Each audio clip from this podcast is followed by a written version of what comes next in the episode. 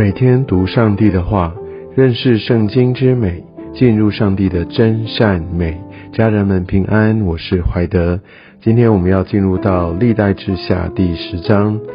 昨天我们读到所罗门他逝世之后。啊，以色列就进入一个新的局面，由呃罗伯安他的儿子要来接掌王权。在今天的经文当中，我们看到整个以色列王国，呃，就因为所罗门离开，然后他们就分裂的这样的一个状况。其实这样的一个情形演变，非常可能已经在所罗门他的后期在治理的时候就已经有所嫌隙。相信所罗门他在建完圣殿之后，他越来越热衷在呃自己的名声、自己国家的建造上面。我们从今天所读的经文看到以色列百姓的诉求，就知道他们那个时候其实过得越来越辛苦。所以当然在这边就产生了嫌隙。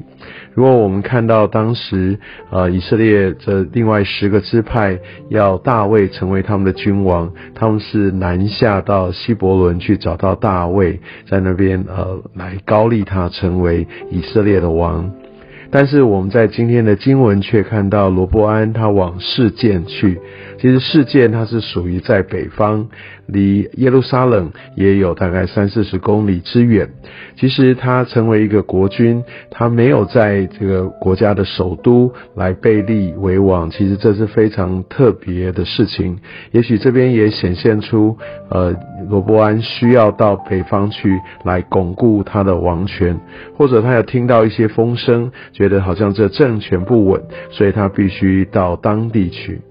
而在第二节讲到的耶罗波安啊，他显然就成为这北方的领袖，所以他们就把他从埃及请回来，来由他负责来对跟呃罗伯安来对话。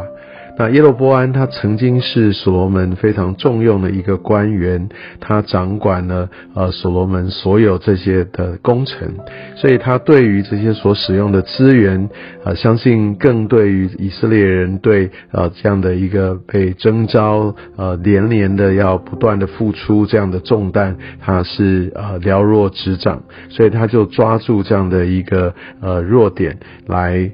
与在刚刚即位，呃，在政权还没有很稳固的罗伯安来谈判。那我们可以看到他为什么会在埃及呢？因为他明明不是所罗门的呃官员，所以如果你还有印象的话，其实在呃列王记有讲到，当时上帝就透过先知西西亚来预言，他将要来掌管呃以色列在北方的十个支派。后来所罗门知道这件事情，就想要来处理他，来追杀他。那后来他心生畏惧，就先跑到埃及那边去躲藏。那埃及当然是呃乐见以色列他们有呃这样的对立，当然就收留了耶罗波安。而在这个时候，呃以色列这十个支派就把耶罗波安请去。我们可以看到，在呃整个的一个以色列分裂，那其实耶罗伯安他也就扮演一个呃推手啊，所以我们就可以知道，在这当时就是有已经有这样的一个权力冲突的矛盾在。在今天经文中，我们就可以看到，呃，罗伯安他没有采用这些原本是在所罗门手下做事的这些官员，啊，他们所出的这样的一个主意，其实他们的用意就是在于要先缓一下，来先让呃这些的百姓听见他们想听的话，他不用直接的来去跟他们呃来决裂，那就减少这个马上就呃发生分裂的风险。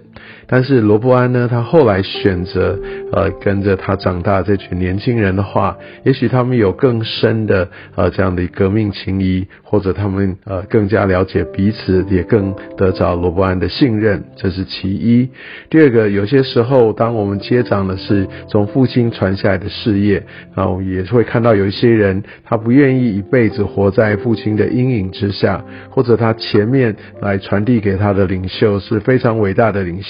他不想要成为他的影子，所以他试图的要来赶快来打翻呃原本所做的这一切的事情，他要有一个呃更新的一个格局，或者他要找到机会来证明，其实他的能力、他的胆识是超越他的前任，所以也许罗伯安也有这样的一个心态。但是也有可能罗伯安他是呃，因为我们都可以看到，当呃耶罗伯安带着这样的一个信息过来，其实是一个威胁的一个信息，非常挑衅，意思就是说，你若没有来减少这些的负担，那我就不会服侍你，就是好像下了最后通牒。罗伯安也许不希望被这样勒索，他也许也在盘算自己其实是有能力的，所以他决定用强硬的方式来回复。但无论如何，好，不管是上面三种可能之一，或者是有其他的可能，但是我们可以看到这一切都在上帝的手中。其实这都已经要成就上帝他的预言。没有任何事情，呃，是呃没有上帝的允许而会发生的。所以这也就是说，圣经会说到这是出于耶和华神。而我们从这边也看到，罗伯安他找了这群老年人、有经验的人，也找了年轻人这一群他呃所熟悉、呃所比较信赖的人，但他问了许多人，但却没有来寻求上帝。我想这个经文也提醒我们，我们当我们遇到问题的时候，我们也许真的也是会问许许多多人的意见，但我们会不会愿意先来寻求神，来寻求神的心意，来寻求神的带领呢？所以我们可以看到，在这整个的这些呃所有的人物里面，包含罗伯安，他盘算着是自己他的一个力量，他想要掌权，他不希望他的力量被稀释。而看到耶罗伯安，他用权谋想要来成为真的这个北方十字派呃的一个领袖，而这些十字派的民众，其实他们也是为了自己的利益考量，他们不想要再负这么大的恶，他们知道，我相信呃所罗门也把上帝的应许，要让大卫呃他的子孙要永远的来。坐在王位上面，他们知道这是神的心意，但是呢，他们为了自己利益的考量，在像今天经文十六节，他就说他们呃见王不依从他们，就对王说：我们与大卫有什么份儿呢？与耶西的儿子并没有关涉。意思就是说，好，你不按照我们所要的、我们所求的给我们，那我们就走自己的路吧。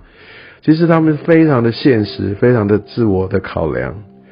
也许我们会觉得这个是以前的故事，但对今天，也许对许多基督徒来说是一个提醒。我们会向上帝祷告说：“我要上帝，你要赐给我我想要的东西。”